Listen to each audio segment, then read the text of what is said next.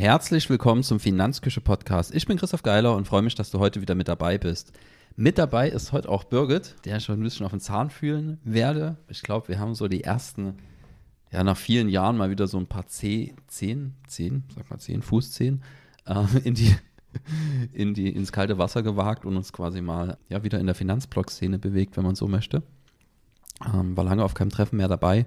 Ja, deswegen haben wir auch die Gelegenheit genutzt ähm, und Birgit war beim Finanzblock Award von der Comdirect, der Comdirect Finanzblog Award 2023. Genau, da hatten wir uns mit angemeldet, ähm, sind zwar nicht auf die Shortlist gekommen.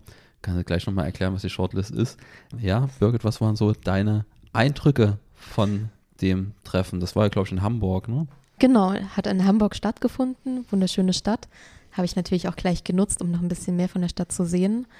Ansonsten, ja, für mich war es ja einfach komplett was Neues. Ich habe mich bisher ja nicht so in der Szene bewegt, außer jetzt über den Blog. Aber ich kannte die meisten auch überhaupt nicht und ja, habe die Gelegenheit zum einen genutzt, um mal die ganzen Blogs kennenzulernen und mir anzuschauen, worüber die eigentlich so schreiben und dann natürlich, um die Leute hinter den Blogs kennenzulernen und ja, zu gucken, wie die so drauf sind. Ja, initial ist quasi, kommt direkt Finanzblog Award, was kann ich mir darunter vorstellen? Den gibt es scheinbar schon seit 13 Jahren, also ist jetzt die 13. Verleihung gewesen und ist auch so ziemlich der einzige Award seiner Art in der Finanzblogger-Szene, soweit ich weiß. Ja. Und genau, da kann sich ja im Prinzip jeder Finanzblogger, der sich selbst für einen hält, ähm, dort anmelden und sich selber nominieren und Bewerbung ausfüllen. Und genau das haben wir dann Mitte Juli gemacht. Und genau, dann ein paar Wochen später wurde dann auch schon die Shortlist veröffentlicht. Das heißt, aus allen Einsendungen wurden schon mal, ja, wurde ein bisschen zusammengekürzt und dann die zwölf Besten schon mal vor, ja, eruiert. Und genau da wusste man dann, die Leute, die auf der Shortlist sind, die haben dann schon mal eine Chance auf den Preis oder die Preise. Es gab ja mehrere. Und ja, wir waren leider nicht auf der Shortlist, aber Fand ich jetzt auch nicht so tragisch. Was kann man da gewinnen? Man kann vor allem Geld gewinnen. Ja. Also für den ersten Platz gab es 3000 Euro, für den zweiten 2000 Euro und für den dritten 1000. Und für die beiden Sonderpreise gab es auch nochmal jeweils 1000 Euro. Und naja, dann natürlich die Auszeichnung. Man kann dann eben sagen, ich habe den Comdirect Finanzblog Award gewonnen Aha. und kann das Logo auf die Website packen. Von der Comdirect eigentlich ganz clever. Ne? Die, die mhm. Finanzblogs mhm. haben eigentlich eine relativ hohe Reichweite. Ja. Und wenn man dann sagt, ich habe den Finanzblog Comdirect Award gewonnen, dann habe ich natürlich das Comdirect Logo direkt auf der Website eingebaut und es ist wahrscheinlich sogar ein Gewinnspiel, wenn man das für die Comdirect, wenn man das ja. mal dann durchrechnet, was das vielleicht für ein Werbewert auch ist. Also an der Stelle ganz, ganz cleveres Marketing auch. Ähm, das ja. sei der Comdirect gegönnt. Ähm, da macht sie einiges richtig, glaube ich. Wir arbeiten ja auch mit der Comdirect beruflich zusammen. Genau. Das ist aber nicht, oh Gott, der Podcast ist nicht von der Comdirect gesponsert. Genau. ähm, beruflich zusammenarbeiten bedeutet, dass wir ähm, ja viele unserer Mandanten Depots dort haben und ja, die dort halt verwalten mit der Comdirect als Schnittstelle. Genau, also ist natürlich auf jeden Fall ein guter Move gewesen von der Comdirect, zumal sie ja auch schon vor 13 Jahren anscheinend angefangen haben, als dieses ganze, als es ja so auch angefangen hat mit der ganzen Finanzblogger-Szene und das Bewusstsein für die eigenen Finanzen mehr und mehr so in die breite Bevölkerung reinkam. Auf der anderen Seite war es natürlich auch eine unabhängige Jury, die dann letztendlich entschieden hat, ja. wer da jetzt Preise bekommt. Von daher, es war nicht die Comdirect selber. Nett war auch, dass die direkt die Reisekosten bis zu 250 Euro übernommen mhm. hat. Genau. Genau. Also ich hoffe, die Abwicklung klappt dann auch. Wenn äh, ich mal ja. noch mal einen Podcast dazu. Die Abrechnung mache ich noch und berichte dann. Genau. Also gab es dann quasi eine Jury, die entschieden hat, wer dann den Preis für was gewonnen hat eigentlich? Für den besten Finanzblog, was auch immer das dann ist, oder? Genau, es gab einmal Platz 1 bis 3 für den besten Finanzblog und ähm, dann gab es noch den Publikumspreis da konnten dann, konnte das Publikum dann abstimmen und eben, ja, der Blog, der die meisten Stimmen bekommen hat, hat den Preis dann bekommen. Und dann gab es noch einen Sonderpreis für nachhaltige Geldanlage. Okay, wer war da? Wer hat gewonnen? also da waren, ich glaube, fast alle von der Shortlist waren auf jeden Fall Shortlist da. Shortlist ist quasi die zehn quasi Genau, das waren die zwölf, die zwölf vorausgewählten.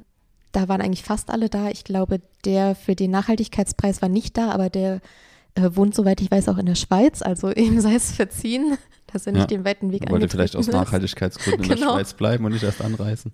Ja, ansonsten, ja, Gewinner des ersten Preises war der Blog No Free Lunch. Okay. Kenne ich interessanterweise noch gar nicht.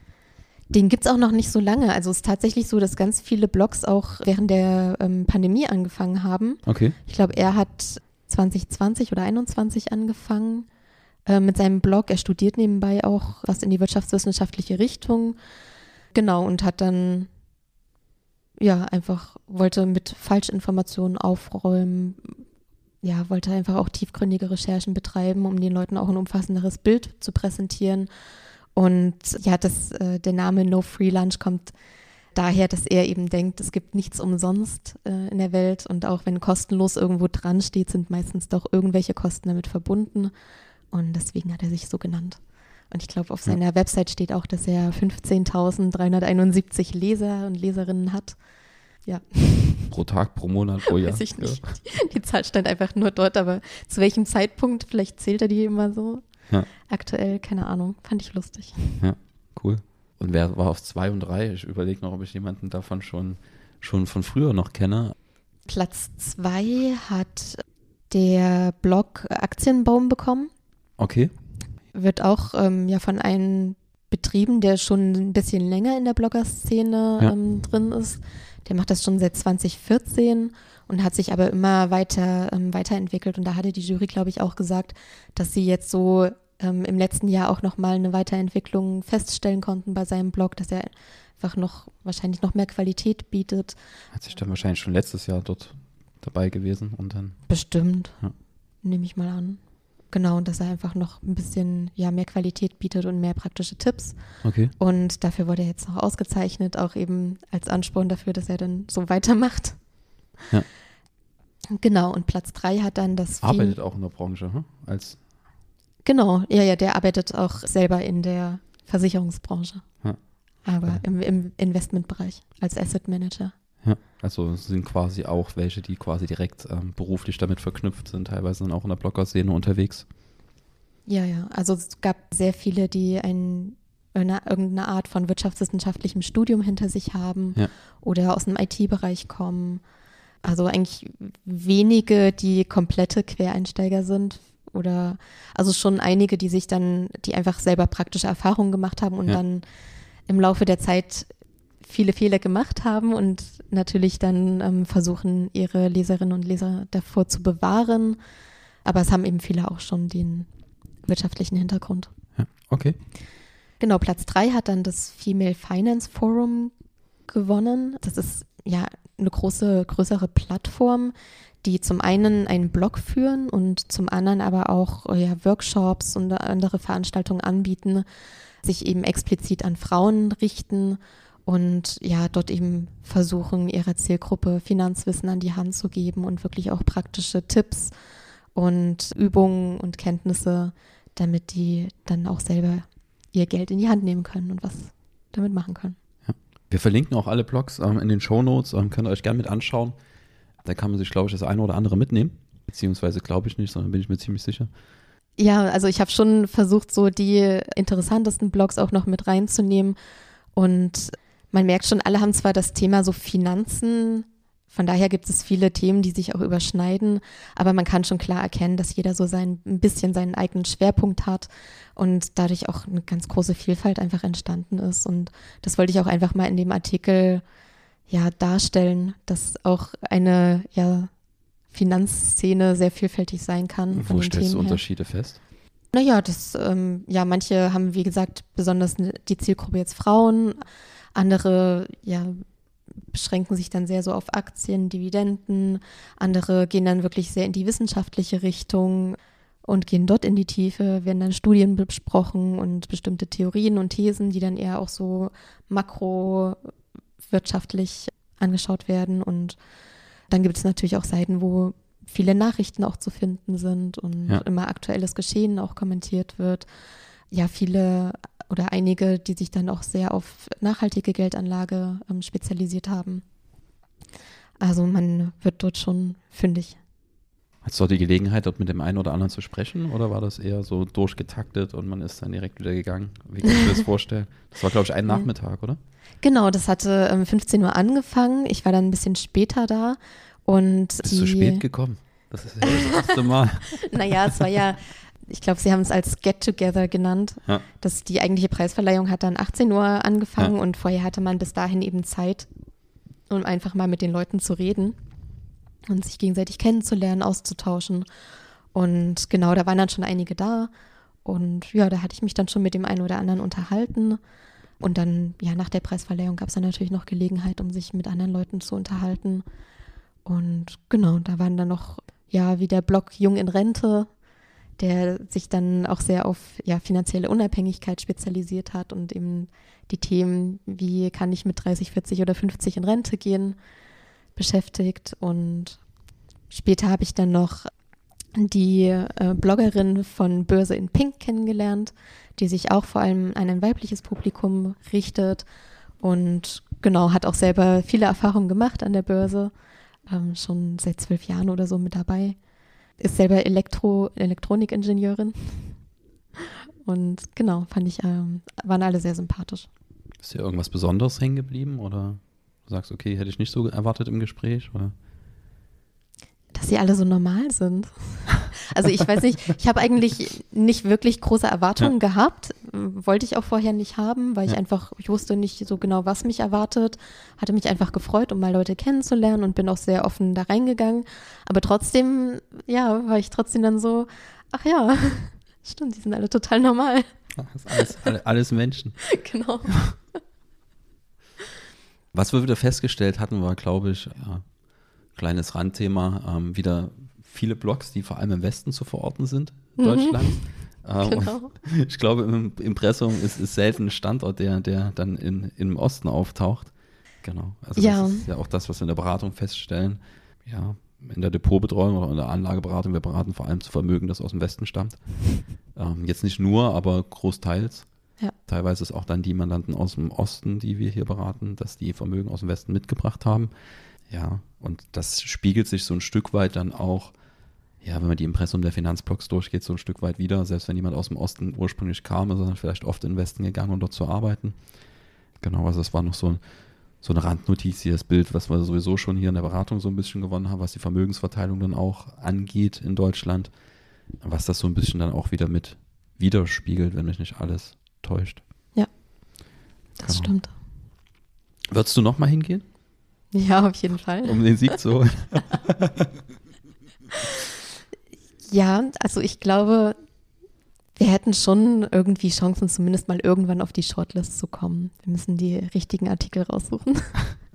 Aber ich denke, wir sollten es auf jeden Fall wieder probieren. Und es geht ja auch einfach darum, dann ja, die Leute kennenzulernen oder dann wieder zu treffen und einen netten Abend zu haben und Ja. sich einfach mal auszutauschen in der Szene, weil man sich ja auch gegenseitig befruchten kann. Und ich meine, da waren ja noch viel mehr, die ich alle nicht kennengelernt habe, weil es einfach so viele an einem Abend waren.